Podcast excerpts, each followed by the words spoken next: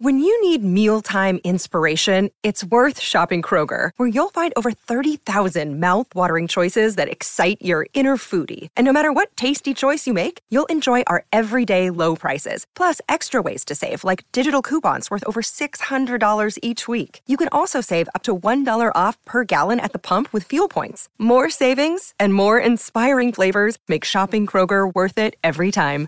Kroger, fresh for everyone. Fuel restrictions apply.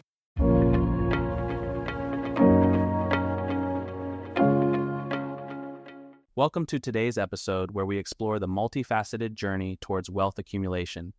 In our quest to understand how individuals can grow their wealth, experts have identified seven key strategies that can lead to financial prosperity. First up, we look at the power of education. While not a guarantee of wealth, education can be a powerful tool for increasing earning potential. Advanced degrees, specialized training, and continuous learning help people to secure higher paying jobs and excel in their chosen careers. It's important to emphasize the strategic pursuit of education in fields that are in high demand and provide significant returns on investment. Investing presents another avenue for wealth building, and it's not just for the affluent. Even those with modest savings can begin investing in stocks, bonds, mutual funds, and real estate. The key here is to start early and take advantage of compound interest over time. Diversifying investments also helps in mitigating risks and enhancing potential gains. Entrepreneurship is often seen as a high risk, high reward path to riches. Starting a business can be a daunting endeavor, but for those who are successful, it can lead to immense financial rewards.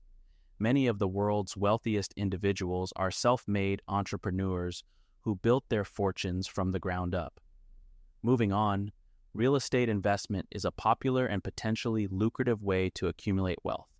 Owning property can provide both rental income and appreciation. While it requires significant capital to start, it can be a solid investment with long term returns. Another strategy that should not be overlooked is frugality. Living below one's means and saving money consistently can lead to substantial wealth over time. It is a compound effect where small savings and intelligent choices lead to a larger financial buffer, allowing people to invest more and take advantage of financial opportunities that arise.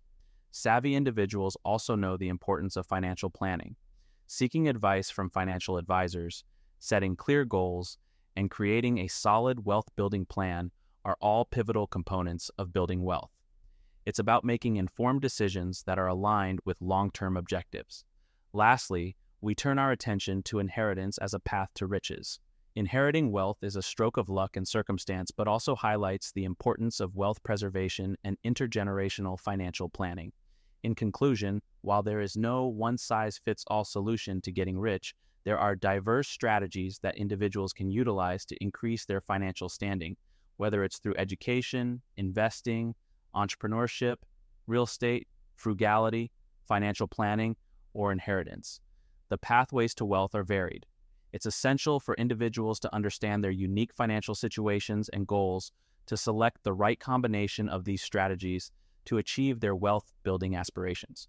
Building wealth is a journey, one that requires persistence, smart decision making, and an understanding of the financial landscape. That brings us to the end of today's financial deep dive. Thanks for tuning in, and until next time, keep your investments growing and your aspirations high.